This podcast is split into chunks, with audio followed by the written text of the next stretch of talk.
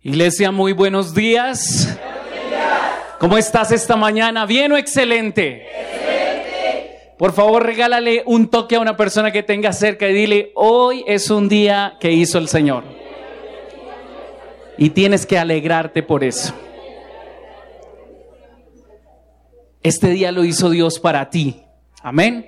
Bueno, ¿están listos para entrar en la palabra de Dios? Listo. Hoy terminamos nuestra serie el valor y el poder de la libertad. ¿Cómo se llama? El valor y el poder de la libertad. Y hay algo poderoso en esa situación y es que muchas personas hoy en día viven en esclavitud. ¿A cuántos de los que están aquí les gustaría disfrutar la vida sin necesidad de preocuparse por el dinero? ¿A cuántos de los que están aquí les gustaría disfrutar la vida sin preocuparse por su salud? Sin que la salud sea un impedimento, sin que el dinero sea un impedimento. ¿A cuántos les gustaría alcanzar cosas en su vida sin que las circunstancias fueran un impedimento para alcanzarlo? ¿A cuántos les gustaría tener un hogar en paz, tranquilo? ¿A cuántos les gustaría acostarse y dormir tranquilos, sin ninguna preocupación? ¿A cuántos de los que están aquí les gustaría que nunca más les vuelva a doler ni siquiera una pestaña? ¿A cuántos de los que están aquí les encantaría vivir en paz con todo el mundo? Ah, eso está muy bien. Entonces te felicito por estar aquí. Estás en el lugar correcto porque hoy vamos a hablar de libertad. Llevamos dos, tres días con hoy hablando acerca del valor de la libertad. Lamento mucho que la mayoría de ustedes se hayan perdido los dos primeros capítulos, pero bueno, llegaron al epílogo. Eh, hay muchas cosas que tal vez no van a entender y no van a poner en práctica hasta que no escuchen lo, que, lo que, hablamos uh, los días anteriores. ¿Cuántos de los que están aquí le tienen miedo a algo? Hay tan valientes y cuando ven una cucaracha volando salen corriendo. Todos le tenemos miedo a algo. Algún bicho por ahí le tenemos miedo, ¿sí o no? Yo tengo que reconocer que yo le tengo miedo a las ratas. O sea, me dan asco y les tengo miedo también. O sea, si la rata aparece por ahí, pues no voy a gritar como una vieja allá encima y me voy a montar encima de algo, pero sí me voy a poner muy nervioso y no me gusta. Y más en una ocasión que me tocó enfrentar una rata y la rata se me enfrentó. Pareció un perro esa rata. Estaba enrasada con algún perro. El miedo, el temor. Hay una diferencia, una delgada línea entre el temor paralizante y el temor protector. Todos nosotros tenemos una emoción y un sentimiento de miedo natural dada por Dios en nuestro interior. Si no nos diera miedo absolutamente nada en nuestra vida, no tendríamos límites que nos protegieran.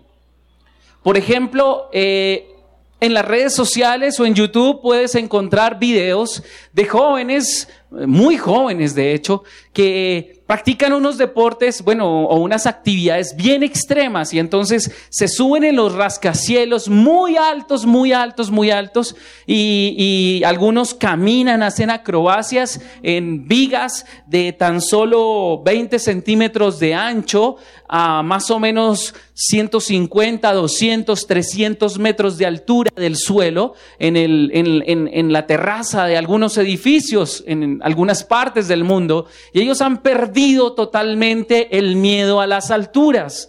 No tienen vértigo, no les produce vértigo, o por lo menos el poco vértigo que les produce, no les produce la sensación de placer que produce la adrenalina. La adrenalina es un alcaloide. Es un alcaloide que se genera en nuestro cuerpo y produce placer. Todos los elementos de la naturaleza químicos que terminan en ina son alcaloides y activan en nuestro interior alguna sensación de placer. Por eso se habla de la heroína, la cocaína. Porque ¿qué tienen esos elementos? Generan qué? Algún tipo de placer en el cuerpo, en el cuerpo. Entonces, esos alcaloides los produce de manera natural nuestro cuerpo, como la adrenalina, y nos permite, eh, por ejemplo, con la adrenalina reaccionar frente al miedo, frente al temor, frente a una situación difícil. Hay personas que los niveles de adrenalina les han permitido, por ejemplo, salir eh, de partes, o sea, del susto logran eh, saltar grandes alturas, logran levantar peso que realmente no sería normal que una persona con promedio pudiera levantar, etcétera, porque se dispara en un segundo eh, la cantidad de adrenalina y eso inhibe eh, el efecto paralizador del miedo y lo que hace con el miedo es, es básicamente dispararte y, montarte, darte una dosis de gasolina extra para que puedas reaccionar. Pero hay personas que cuando pasan por una situación de shock bien fuerte en su vida, reaccionan y hay otras que se paralizan. ¿Es así o no es así? Hay personas que entran en shock y quedan como en otro planeta, quedan en otro punto y, y, no reaccionan, no hacen absolutamente nada. Y hay otras que sí reaccionan, hacen una cantidad de cosas, se vuelven superhéroes por unos segundos. ¿A qué le tememos nosotros en esta vida? El temor es algo, digámoslo así, en cierta medida natural y tiene un efecto protector en su justa medida. El temor en, en muchas ocasiones nos protege, si no tuviéramos temor de infringir una norma o una ley, sencillamente infringiríamos todas las leyes sin ningún tipo de prevención y pues tendríamos que cosechar las consecuencias de, esto. De hecho, eh, una cosa es el temor paralizante y otra cosa es el temor motivante, el que te da motivos para hacer las cosas.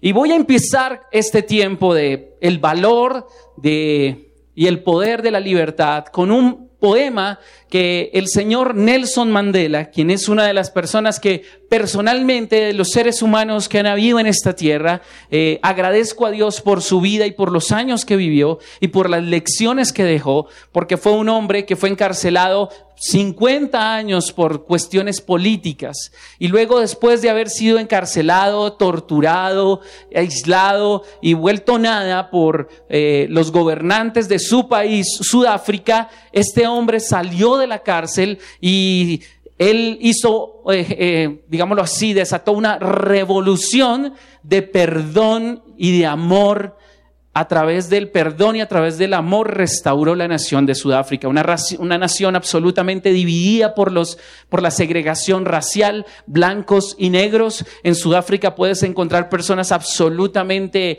eh, nórdicas con pieles blancas, ojos claros, eh, cabello rubio y al mismo tiempo en el mismo país, oriundos de allí, hay personas absolutamente eh, de raza negra.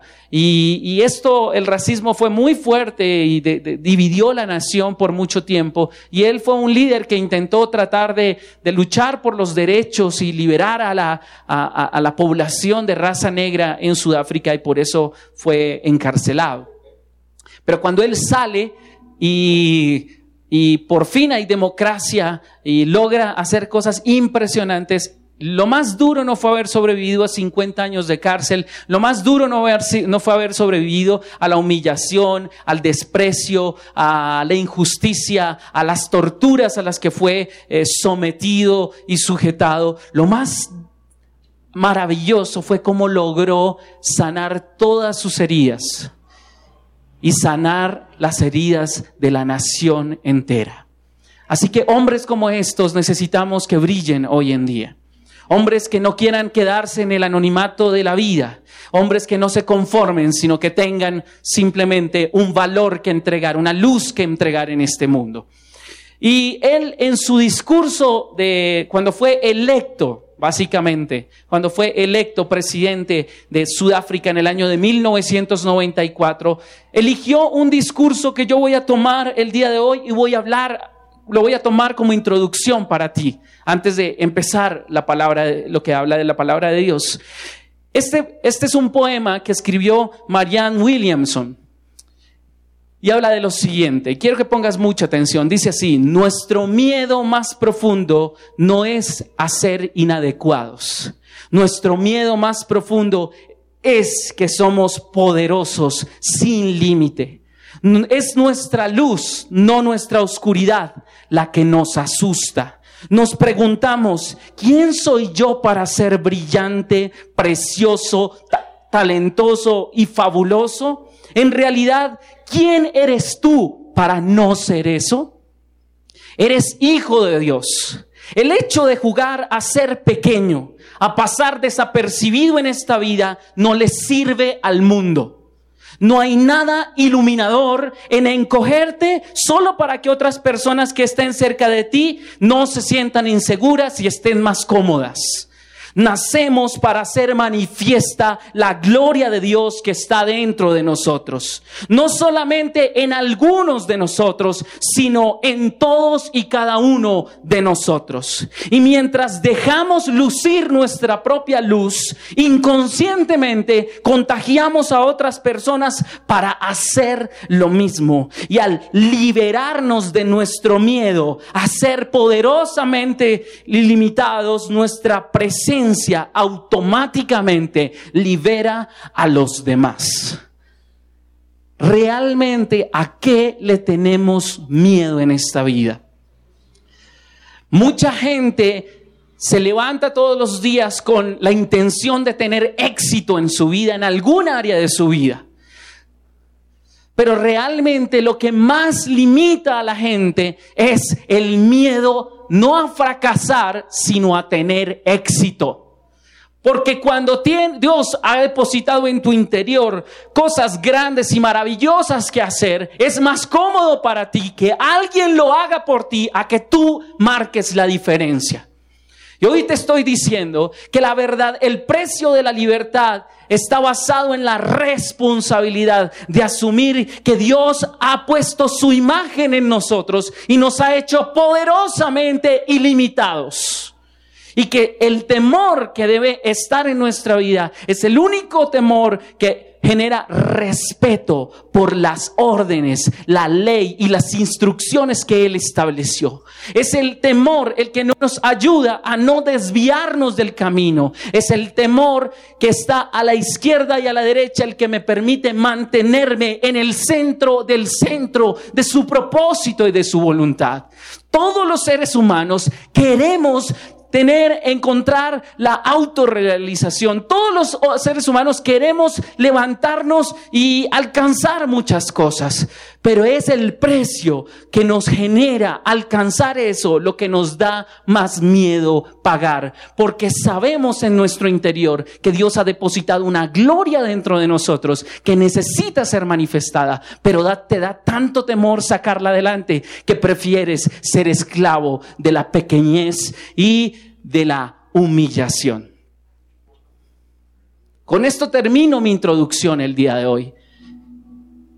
Y quiero decirles que hoy en día hay muchas personas que ya fueron liberadas de muchas cosas, pero siguen siendo esclavos de esas cadenas que Cristo abrió hace mucho tiempo para ti las rejas y rompió los candados que te apresaban. Pero sigues cómodo durmiendo en tu celda, preguntándote cuándo el Señor vendrá y se acordará de mí, cuando hace mucho tiempo tienes las puertas abiertas. De nada sirve que te hayan roto las cadenas, de nada sirve que hayan quitado los grillos si tú no estás listo para salir a disfrutar de tu libertad. Amén. La mayoría de personas cuando creen en Cristo Jesús saben que hay una promesa y una esperanza de restauración. Hay una promesa y una esperanza de salud, de bendición en nuestras vidas, de prosperidad. Todas aquellas personas que predican muchas veces en contra de la prosperidad, le tienen miedo a la prosperidad y son esclavos de la pobreza. La prosperidad no es una doctrina, la prosperidad es el resultado de la doctrina de la gracia. La prosperidad no es el fin, la prosperidad es el medio con el cual alcanzamos el fin. Si hacemos de la prosperidad el fin, nos hacemos esclavos de la riqueza. Pero si hacemos de la prosperidad el medio, nos hacemos amos de la riqueza. Y usamos la riqueza para el servicio de los propósitos de Dios para tu vida. Pero le tienes tanto miedo a tener éxito que prefieres vivir en la pobreza. Y cuando hablo de la pobreza, estoy hablando pobreza en todos los sentidos de tu vida. Y en el único sentido en que se admite pobreza en nuestra vida es en el sentido espiritual, porque los pobres siempre están dependiendo y pidiendo que les ayuden. Y cuando tú tienes pobreza espiritual, siempre vas a necesitar la ayuda de Dios en tu vida. Y esa ayuda te va a proveer todo lo necesario para que no tengas pobreza en ninguna otra área de tu vida. Quien es demasiado rico en lo espiritual es demasiado pobre en el resto de las cosas de la vida, así esté lleno de las demás. Porque si te falta Dios, te falta absolutamente todo, porque hay una gloria de Dios dentro de ti que necesita ser manifestada. Y hoy quiero ayudarte no a romper las cadenas porque ya fuiste libre, sino a mostrarte las alas que Dios te dio. Porque para aquel que ha estado encerrado, aquel pájaro que está encerrado toda su vida en una jaula, cuando ve volar a los demás, piensa que volar es una enfermedad. Colosenses capítulo 2, versículo 13 al 15. Y después Colosenses capítulo 2, versículo 20 y 21 dice lo siguiente. Ustedes estaban muertos a causa de sus pecados y porque aún no les habían quitado la naturaleza pecaminosa, entonces Dios les dio vida con Cristo al perdonar todos sus pecados. Wow. Voy a volverlo a leer. Alguien necesita escuchar esto. Ustedes, tú que estás ahí sentado, estabas muerto a causa de tus pecados y porque aún no se te había quitado la naturaleza pecaminosa. Entonces, luego de eso, Dios te dio vida con Cristo al perdonar tus pecados. Ahora vamos a ir a ver algo importante.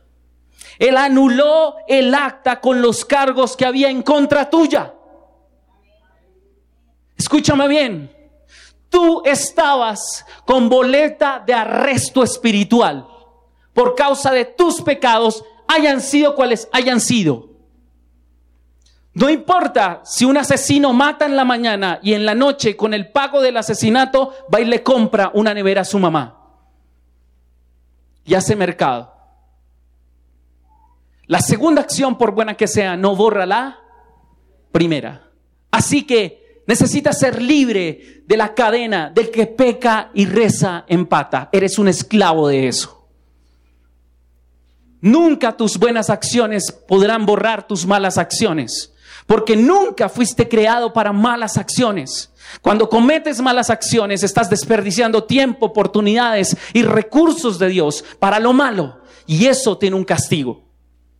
Porque no son tus recursos, son los recursos que Dios puso en ti en el reino de Dios, podemos nosotros ser libres de la maldición del pecado. ¿Por qué? Porque Cristo Jesús tomó nuestros pecados y que hizo, cogió el acta con los cargos que había en contra tuya y la eliminó clavándola en dónde?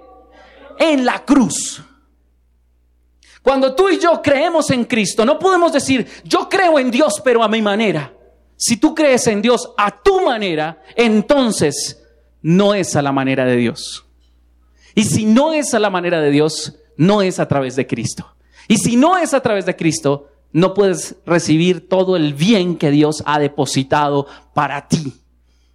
Es precisamente el miedo a dejarlo todo. Escúchame bien. El miedo a dejarlo todo la seguridad que nos provee estar ahí cómodos en nuestra esclavitud, en lugar de tomar la responsabilidad de ser libres y expresar la fe en Cristo Jesús con absoluta libertad. Una persona que no dice las cosas por temor a lo que piensen los demás es esclavo de la opinión de otros y no es libre de su propia opinión. Si tú eres una de las personas que no haces las cosas por temor a herir a los demás, eres esclavo de tu propia humanidad. Si no haces las cosas porque te sientes débil, eres esclavo de tu debilidad. Y el Señor dice en su palabra que Él se hace fuerte en mi debilidad. Así que yo dependo de Dios porque hay cosas en las que yo no soy fuerte. Pero en mi debilidad Dios se hace fuerte. Así que Dios es mi fuerza. Y si Dios es mi fuerza, ya no temo la debilidad, porque ahora tengo a Dios en mi interior. No es a tu oscuridad a la que le temes, es a la luz que puede brillar dentro de ti, a la que le estás temiendo. Y ayer hablábamos de tres cosas, tres cadenas que atan nuestra vida, que nos generan esclavitud. La primera de ellas es la gratificación inmediata, que no la voy a explicar porque ayer la expliqué. La segunda de ella, la, segunda de ellas es la ignorancia. Cuando ignoras tu propósito, cuando ignoras el poder que Dios ha puesto dentro de ti, eres fácilmente engañado. Y la tercera de ellas es el temor. Cuando le tienes miedo a todo, eres esclavo del temor. Pero ¿cuántos saben que ya no son esclavos del temor? ¿Cuántos son hijos de Dios? Un hijo de Dios no le teme al temor, no, no, no, tiene, no es gobernado por el temor, es gobernado por el poder que Dios ha puesto dentro de él a través del Espíritu Santo. Verso 15, de esa manera, ¿cómo? Clavando los pecados tuyos, el acta que había en contra de ti, la boleta de captura que había en contra de ti por tus pecados y los míos. De esa manera, desarmó a los gobernadores y a las a los autoridades espirituales y eh, los avergonzó públicamente con su fracaso sobre ellos en la cruz. ¿Cómo, cómo, cómo? Los avergonzó públicamente con su fracaso sobre ellos en la cruz. ¿Con su qué? Pero yo había escuchado que lo que pasó en la cruz fue el fracaso de Dios. ¿Fue el fracaso de Dios? Yo no sé si usted lo ha escuchado, pero a mí mi Biblia me dice que ese día Jesús exhibió su victoria sobre todo el poder que te tenía esclavizado con una victoria aplastante en la cruz del Calvario. Pero ¿de qué me sirve que Jesús sea, que sea la victoria de Jesús en la cruz? ¿En qué me sirve? Tengo que ir al verso 20. Dice así, ustedes han muerto con Cristo.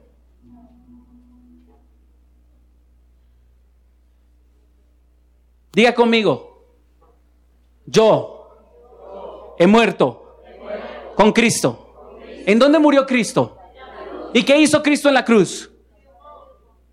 Derrotó a quién? A los que tenían el poder, ¿cierto?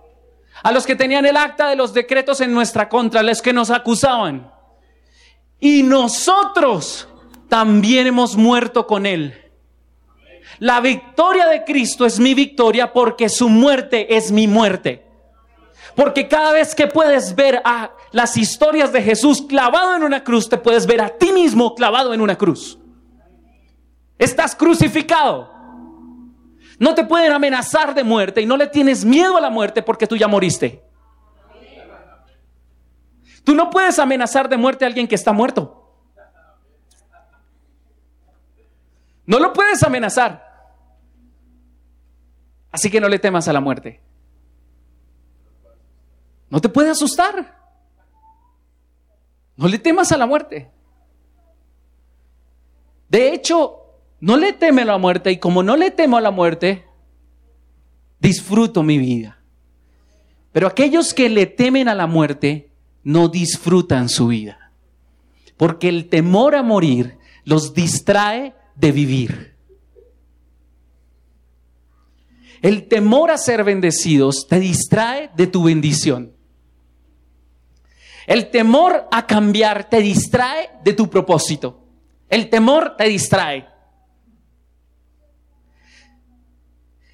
Y Él los ha rescatado de los poderes espirituales de este mundo. Entonces, ¿por qué sigues cumpliendo las reglas del mundo, tales como no toques esto, no pruebes eso, no te acerques a ello. La mayoría de nosotros le tememos a ir a la iglesia porque en la iglesia se tiene la convicción de que allá me van a prohibir hacer una cantidad de cosas. ¿Es así o no es así? La gente allá afuera no quiere ir a la iglesia porque sabe que le van a prohibir hacer una cantidad de cosas. Hace muchos años, cuando yo llegué al Señor, no se podía subir a este lugar porque era el altar sin corbata. No se podía subir a este lugar en tenis. Las mujeres no podían llegar a la iglesia con maquillaje. No podían llegar con qué? Con aretes. Se predicaba de las tres P, pelo, pantalón y pintura.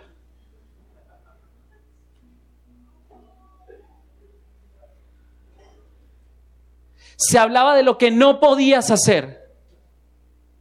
Y yo ya les expliqué en meses anteriores que neurológicamente nuestro cerebro, nuestro subconsciente, no sabe lo que es la palabra no. ¿Sabían eso? Cierra tus ojos por un momento, por favor. Escucha atentamente a mi palabra. Quiero que por favor no te imagines una playa azul con un mar tranquilo y una brisa a tu alrededor. No te imagines una piña a tu lado con una deliciosa limonada. No te imagines en este momento a niños jugando en la playa, divirtiéndose. No te imagines eso, por favor. Abran los ojos. ¿Quién no se lo pudo imaginar? Porque tu cerebro no reconoce la palabra no.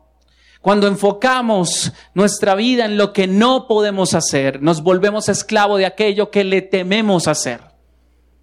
Pero cuando enfocamos nuestra vida en todo lo que sí podemos hacer, entonces no importa lo que no podemos hacer, porque mi atención no está en lo que no puedo hacer, sino en lo que puedo hacer.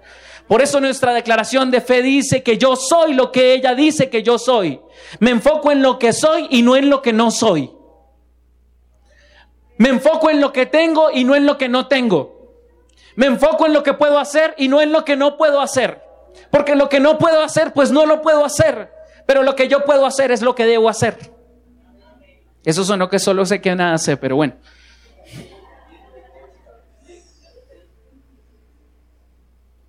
Quiero decirte que esta semana hablamos con una persona que me dijo, Pastor, yo llevo muchos años en el Evangelio, muchísimos años en el Evangelio. Pero le doy gracias a Dios porque en el último año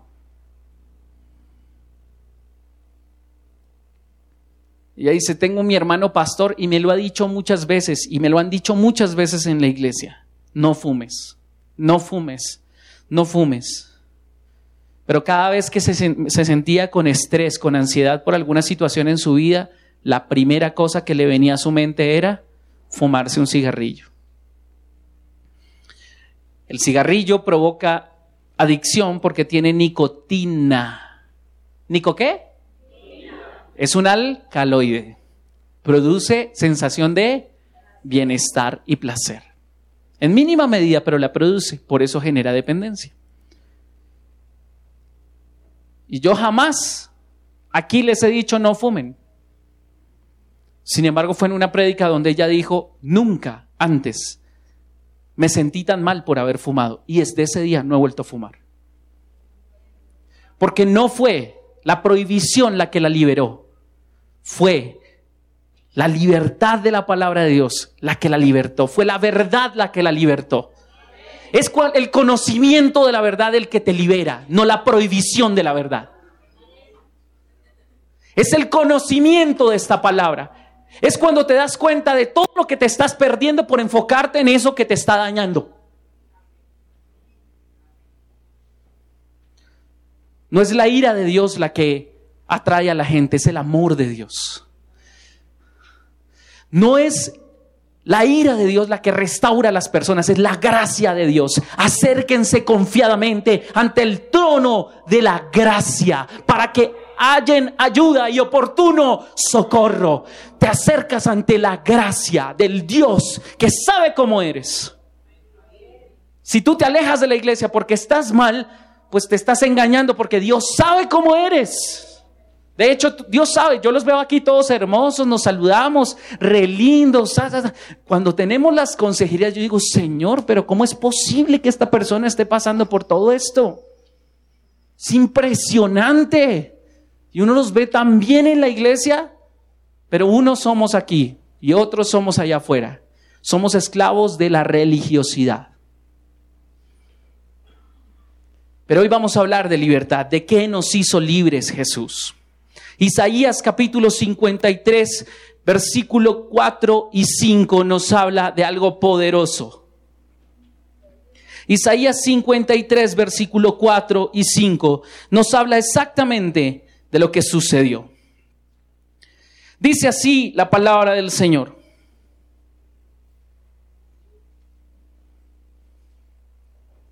Sin embargo, fueron nuestras debilidades las que Él cargó. Escúchame bien. No dice, fueron, son las debilidades, nuestras debilidades las que Él cargará. Es el tiempo pasado de la palabra de Dios. Y aquí me gusta la frase del filósofo Daddy Yankee. Lo que pasó,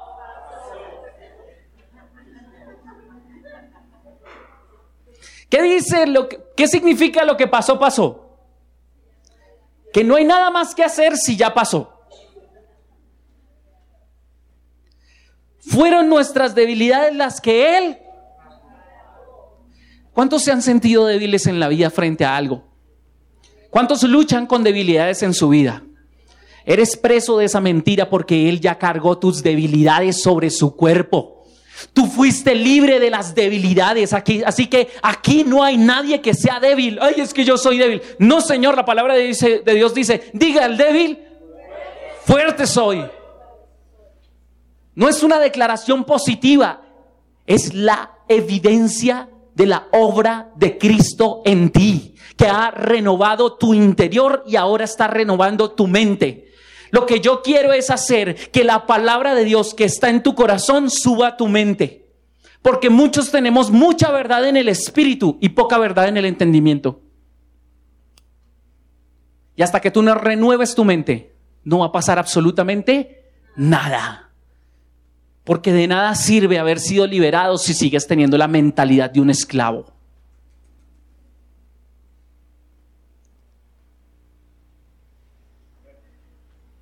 La primera cosa de la que fuimos liberados. Oh, Señor Dios mío.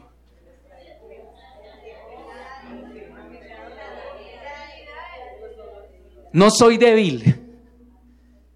Por favor, dígale al que está a su lado, buenas noticias. Fuiste librado de tus debilidades. Porque cuando tú eres débil, le das poder a lo que te gobierna.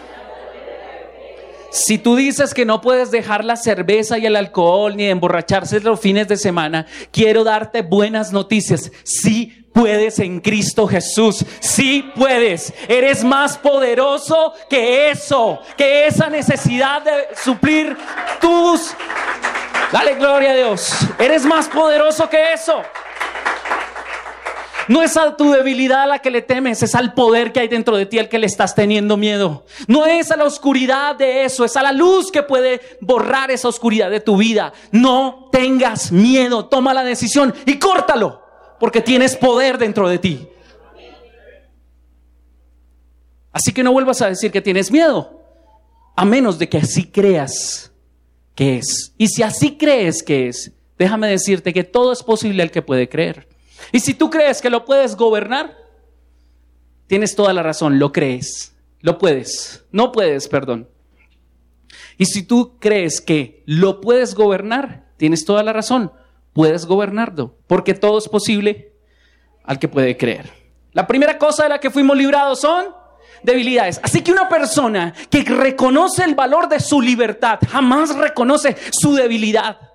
Es que necesito. Los únicos que necesitan son los esclavos. Los libres no necesitan nada.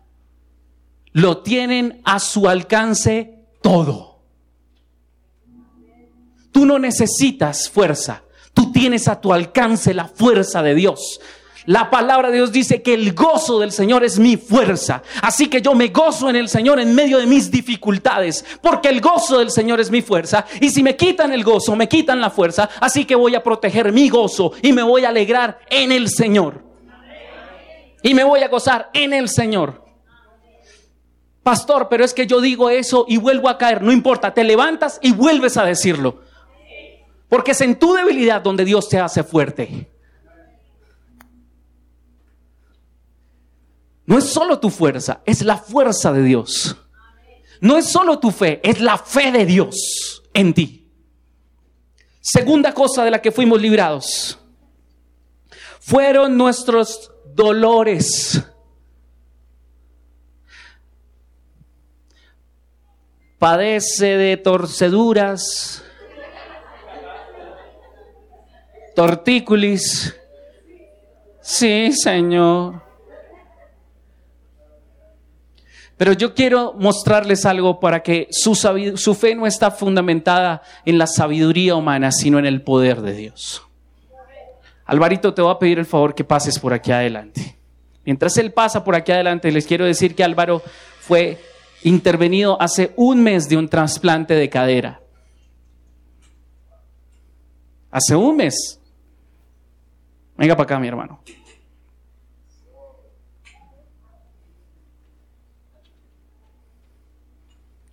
Y él está que se explota por dar testimonio. Primera cosa, ¿cómo estabas antes? Segunda cosa, ¿cómo, cómo fue que pasaron las cosas? Y tercera cosa, ¿cómo estás ahora? Bueno, buenos días, hermanos. Mire, vengo a dar mi testimonio de que yo hace exactamente nueve años tenía un problema de cadera, desgaste de cadera. Eh, habían momentos en que me provocaba sentarme a llorar, pero nosotros los hombres somos valientes. Y entonces me, eh, me, llevaron para que me operaran, me pusieran cadera nueva. Yo tengo cadera nueva. Eh, para mí es una gran, gran, gran alegría y gran gozo saber que no llevo sino un mes y tres días de operado y ya no necesito el caminador, lo abandoné hace 15 días necesito este, de este palito, pero como por sostenerme, porque caminar, ya estoy caminando bien. Entonces yo quiero agradecerle a todos mis hermanos que oraron cuando supieron de que me operaban, eh, hicieron oración y les doy gracias porque esas oraciones llegaron a mi Padre, hermoso Rey que tenemos nosotros, y es el mejor médico que yo tengo en mi vida, es Papito Dios. Eh, yo antes de la operación dije, Papito Dios, dele diligencia, dele destreza y déle sabiduría a ese médico para lo que me vaya a hacer, que quede bien, porque sentía un poquito de temor de ser operado, sentía cierto, pero no, mire que las cosas pasaron, eh, me operaron y a los tres días de haberme operado, que fue el 28 de febrero, yo quería venirme para acá, pero mi familia dijo, no, está muy reciente, espere, pero a, a los diez días estuve acá y he venido con, con este bastón, no he, no he, usado casi el caminador. Por lo tanto, yo quiero decirles que yo tengo el mejor médico del mundo, que es Papito Dios, y que todos los días para mí es un cántico decir, tu mano me sostiene, tu espíritu me alienta y siempre en victoria me lleva. Es, es algo hermoso, es algo bello saber que me encuentro divinamente. Yo estoy al 100%, no estoy al 99, sino al 100%. Y, y darle las gracias a todos ustedes los que supieron de mi operación, hicieron oración, porque la oración vale, vale mucho. Y darle gracias al pastor por haberme dejado hablar estos minuticos para decirles a todos gracias. Gracias, Dios los bendiga como me ha bendecido a mí. Gloria a Dios. A ver, Alvarito, por acá. Un mes y ya está, eso mejor dicho, a los tres días ya quería estar acá. Ese es un hombre libre. ¿Cuánto te pronosticaron que ibas a tener de dolor?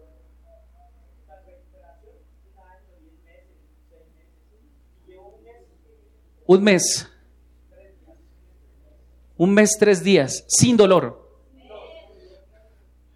Porque el Señor llevó nuestros dolores sobre nos, sobre su cuerpo. Así que cuando te esté doliendo algo, tienes que decirle al dolor, mi Salvador, mi Rey, llevó mis dolores sobre su cuerpo. Los que lo agobiaron fueron mis dolores. Por eso el día en que Jesús murió en la cruz del Calvario, mis dolores también murieron con él, porque yo fui crucificado con él. Esa es la fe de los hijos de Dios. Creer en Dios no es saber que Él existe porque los demonios saben que Él existe. Creer en Dios es hacer que la palabra de Dios se haga realidad en mi vida. Es llevar la palabra de mi corazón a mi mente y de mi mente a mi boca. Porque lo que yo creo en el corazón lo creo para justicia. Pero lo que, lo, lo que confieso con mi boca lo confieso para salvación. Así que nunca más, nunca más digas que tienes dolores. Nunca más lo vuelvas a decir. Es que mi dolor, ay, es que mío. Usted es esclavo de eso. Usted es esclavo de lo que decide aceptar en su vida. No permitas que el dolor haga que tu vida siga siendo esclavizada. El dolor físico, pero también dice que fue agobiado por los dolores. Hay personas a las que les han roto el corazón. Hay personas a las que han sufrido desamores. Cristo Jesús llevó tu depresión. Cristo Jesús llevó tu dolor. Si tú así lo crees, hoy puedes ser libre del dolor. Porque ya fuiste tiempo pasado. Necesitas tener la revelación de tu espíritu y llevarla a tu mente y decir, ah, no tengo por qué sufrir. No tengo por qué qué sufrir. Te dolió la muerte de alguien, la pérdida de alguien, tal vez, tal vez alguien fue asesinado, torturado, lo perdiste de manera trágica. Ese dolor es innecesario en tu vida. Ese dolor que te agobia fue el dolor que agobió a Jesús en la cruz del Calvario. El sufrimiento, la angustia fue clavada en la cruz del Calvario. Así que no hay más temor. Conoce la verdad y la verdad te hará libre de ese dolor.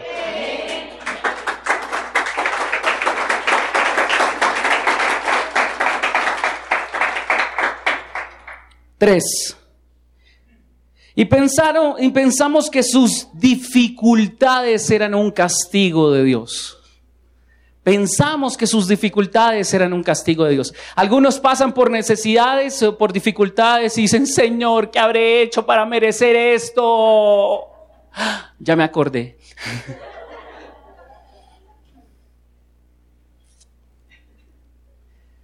Un castigo por sus propios pecados. Pero, verso 5, ¿pero qué? Cuando tú veas un pero en la palabra de Dios, detente.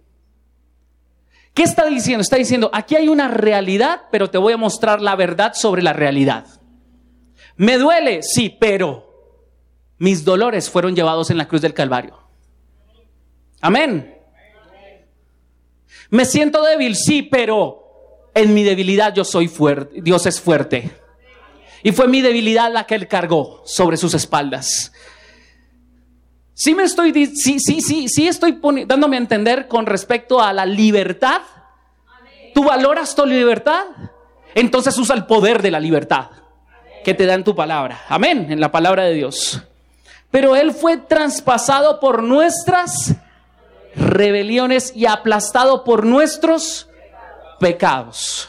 Miren lo que pasa. El pecado entró en el ser humano, en la humanidad, y ocasionó tres cosas específicamente. La primera, se generó la muerte. Recuerdan que Dios le dijo a Adán, el día que comas del árbol prohibido vas a morir. Y en ese día entró la muerte en los hombres. No murió inmediatamente, pero Adán y todos los seres humanos estábamos diseñados para nunca jamás morir para que no le preocupen las arruguitas.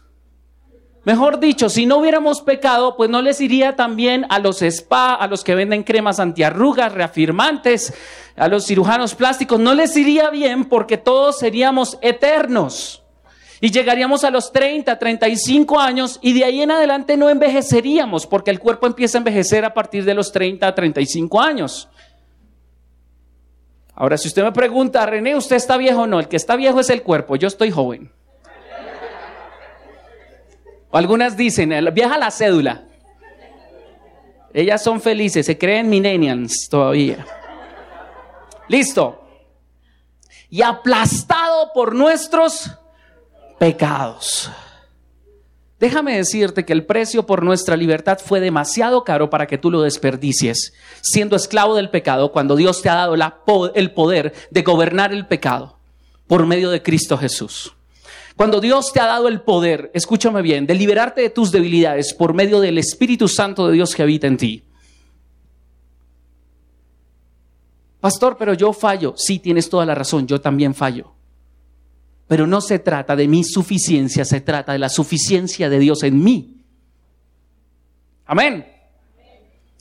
Así que fuimos liberados de la rebelión. Ese era el acta que había en contra de nuestros decretos. ¿Por qué la rebelión? ¿Qué? ¿Cómo así que la rebelión? ¿En qué momento me rebelé yo? ¿Cuándo estuve yo metido de guerrillero yo en la vida que me acusaron de rebelión? El día en que los seres humanos eligen hacer su propia voluntad y no la voluntad de su rey, se están rebelando contra el Estado. Y cada vez que nosotros hemos tomado la decisión de hacer las cosas a mi manera, ese día yo caigo en rebelión. Y como Dios es un rey y vino a restablecer su reino, ¿qué hizo con los seres humanos que se rebelaron contra él? Los reconcilió mediante Cristo Jesús. Y entonces fue traspasado por nuestras rebeliones. Ya no eres un rebelde.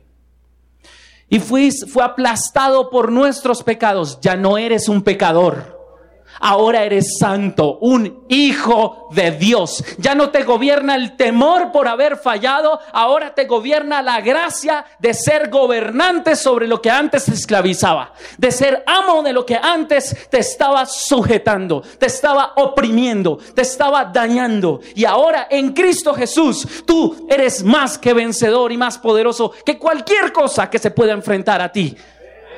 Eso es lo que dice la palabra. Buenas noticias para ti. No importa cuánto hayas fallado, no importa que hayas hecho una hora atrás. Ahora en Cristo Jesús tú tienes el poder dentro de ti de revertir esa situación. Esa es tu responsabilidad.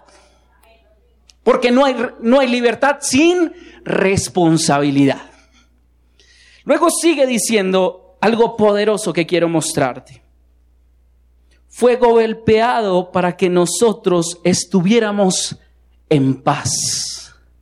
Fue golpeado para que nosotros estuviéramos en qué? En paz. Quiero preguntar, ¿cuántos de los que están aquí se han sentido alguna vez agobiados, preocupados por su situación financiera? ¿A cuántos les ha causado estrés su situación financiera? ¿Cuántos incluso se han enfermado por situaciones financieras difíciles de superar? Yo tengo que contarles que lamentablemente un vecino de nuestro barrio el día miércoles tomó la decisión de ahorcarse en el Parque de Molinos de Viento por sus problemas financieros. Fue tal el agobio, la insatisfacción, fue tal la opresión, se quitó tan la paz en su interior que tomó la decisión y tienen que tener muchas agallas para tomar una decisión de esas. Uno sabe quién es más valiente, si el que enfrenta la situación o el que se quita la vida. Lo que este señor no sabía es que sus deudas, como la riqueza, también se heredan. Si el día de hoy murieras, ¿cuántas deudas les dejarías a tus hijos? Porque tus hijos las van a tener que pagar, tu esposa las va a tener que pagar. ¿Les dejarías algo? ¿O les dejarías más bien deudas que pagar? Esto nos habla de la esclavitud financiera. Recuerdan que Jesús dice que fue golpeado para que nosotros estuviéramos en paz. Cuando yo inicié mi proceso de educarme financieramente y después cuando vi que había tanta ignorancia financiera, tomé la decisión de volverme un educador financiero, un coach financiero. Cuando yo me di cuenta de qué era lo que estaba provocando mis resultados financieros, porque yo estaba en pobreza, porque no alcanzaba, porque parece que progresaba y volvía a caer en el mismo lado, me di cuenta que eran mis pensamientos, mi forma de pensar la que me estaba empobreciendo. ¿Sabías tú que eres pobre porque tú crees que eres pobre y te comportas como pobre y hablas como pobre? ¿Sabías tú que no te alcanza el dinero porque dices que no te alcanza? ¿Sabías tú que la gente es esclava hoy financieramente porque dice, porque, porque dice, es que no me alcanza? Yo no diezmo, ¿por qué? No me alcanza, eres esclavo del dinero. Sigue así. Pero los que son libres dicen, ah, a mí el dinero no me gobierna, este porcentaje es del Señor y yo lo honro, y eso es de Él, no me lo voy a robar, no es mío. ¿Por qué? Porque cuando una persona progresa y tiene una empresa, por ejemplo, que pasa al régimen común, para pasar del régimen simplificado al régimen común hay que aumentar la facturación para facturar cierta cantidad de dinero. A partir de ese momento la DIAN te dice, de aquí en adelante tienes, tú eres de la persona del régimen común y por tal motivo como persona del régimen común debes cobrar el IVA. El IVA, toda persona que es dueña de negocio, aquí sin duda habrá personas que saben del asunto, el IVA no es tuyo y lo tienes que pagar todos los meses. ¿Por qué? Porque tú tienes el costo de tu, de tu producto o servicio. Y a ese costo tienes que agregarle cuánto? El 19%. Ese 19%. Entonces el costo final al público es con el IVA incluido. Pero ese IVA no es tuyo. Solo que el gobierno te da la autonomía y la potestad de cobrarlo por él, pero ese dinero no es tuyo. ¿De quién es? Del Estado. Así que, ¿qué debes hacer cada mes? Cerrar la facturación y saber cuánto fue el IVA y los demás impuestos y entregar al, al, gobierno eso. Y dice, es que el gobierno me está arrancando el 19% de IVA. El gobierno no te está arrancando nada. El gobierno simplemente te está diciendo que debes cobrarle a tus clientes porque no lo pagas tú, lo pagan tus clientes el IVA. ¿Qué pasa si tú te quedas con ese 19%? ¿Qué pasa? Tarde o temprano la DIAN te va a detectar, ¿cierto?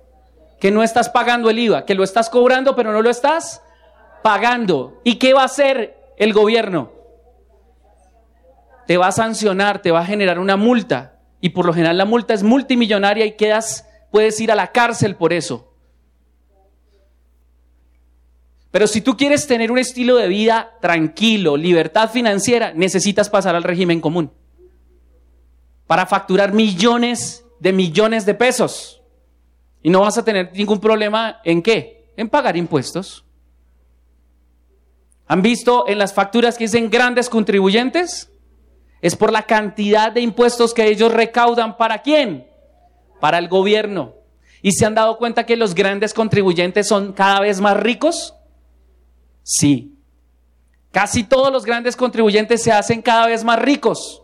Así que una persona que le gusta pagar impuestos es una persona que va en camino a la riqueza.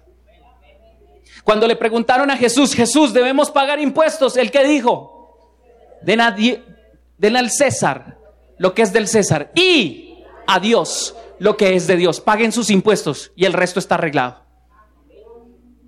Necesita ser libre de la esclavitud del no tengo, no me alcanza, no puedo. Porque mi Dios pues suplirá todo lo que necesite conforme a sus riquezas en gloria en Cristo Jesús. Una persona libre declara eso cuando tiene que dar.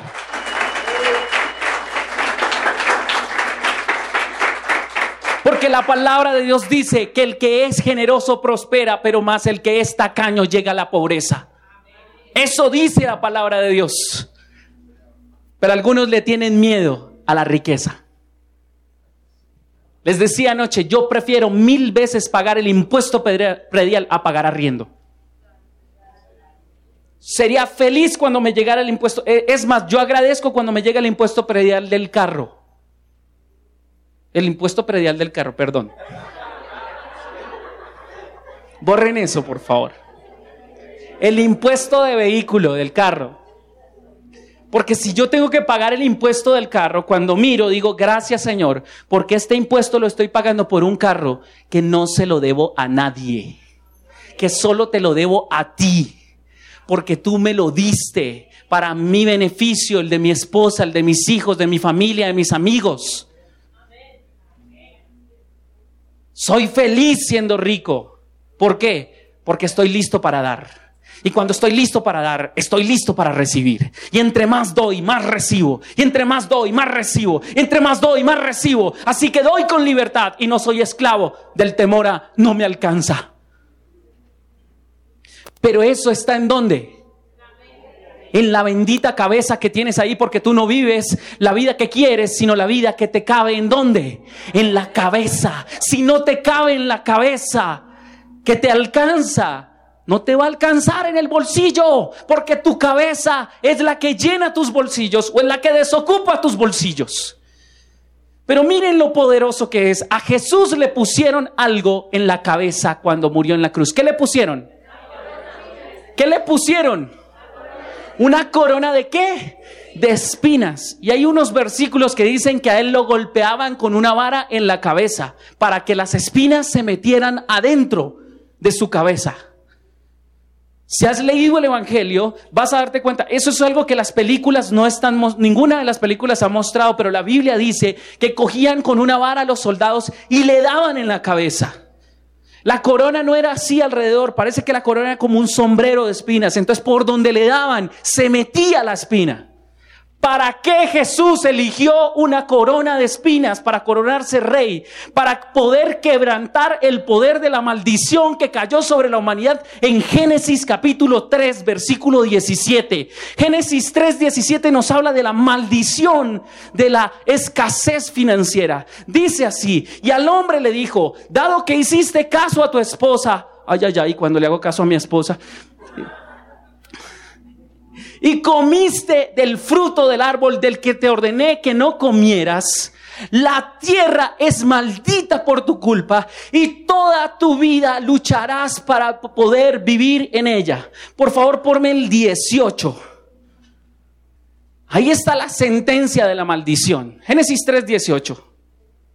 Te producirá espinos y cargos, aunque comerás de sus granos. Y termina diciendo el versículo 19, y ganarás el pan con el sudor de tu frente. La maldición financiera se representaba en qué? Espinas y cardos. Trabajarás duro y ganarás poco. ¿Cuántos de los que están aquí trabajan duro y ganan poco? Hay que decir la verdad. ¿Cuántos de los que están aquí mañana están felices porque mañana van a tener que ir a trabajar? Los esclavos no estarán felices. Y quiero decirte que sí, yo pasé muchos años esclavo, no quería ir a trabajar el lunes y menos después de Semana Santa. De hecho, ya se ha diagnosticado que existe algo que se llama estrés post vacaciones. La gente no quiere ir a trabajar. De hecho, estoy seguro que hay gente que se vino temprano a Bogotá para llegar esta, esta noche a incapacitarse. ¿Por qué? Porque no hay nada mejor que llegar de vacaciones e irse de vacaciones otra vez. Porque la mayoría de gente va a trabajar a un trabajo que no le gusta, con gente que no le agrada, haciendo algo que no le gusta, pero lo hace porque le toca. Espinos y cargos le produce. Tienen un sueldo canalla. No le sirve para nada, pero no puede vivir sin él. La libertad financiera fue clavada en Cristo Jesús y fue liberada en Cristo Jesús cuando su mente, tu mente, mi mente, esos cardos que me estaban aprisionando fueron colocados en la mente de Cristo. Y ahora ya no tengo una mente de pobreza, ya no tengo una mente de escasez, ya no tengo una mente de que trabajo duro y gano poco. El trabajo no es una maldición, el trabajo es una bendición y una herramienta para alcanzar mi propósito de vida. Mis negocios aumentan cada día. ¿Por qué? Porque trabajo duro en ellos para que prosperen y bendigan a mi familia y a los míos y a la mi iglesia y a todos los que están a mi alrededor, porque mis negocios crecen y puedo dar empleo a otras personas, porque mis negocios crecen y puedo ser un buen gerente con ellos y darles un mejor pago a toda la gente que trabajan para mí, porque es necesario que tú salgas de tu mentalidad de esclavo financiero y sepas que ahora eres libre en Cristo Jesús, porque Cristo Jesús con su pobreza se hizo pobre para enriquecerte a ti y a mí, libres de la pobreza.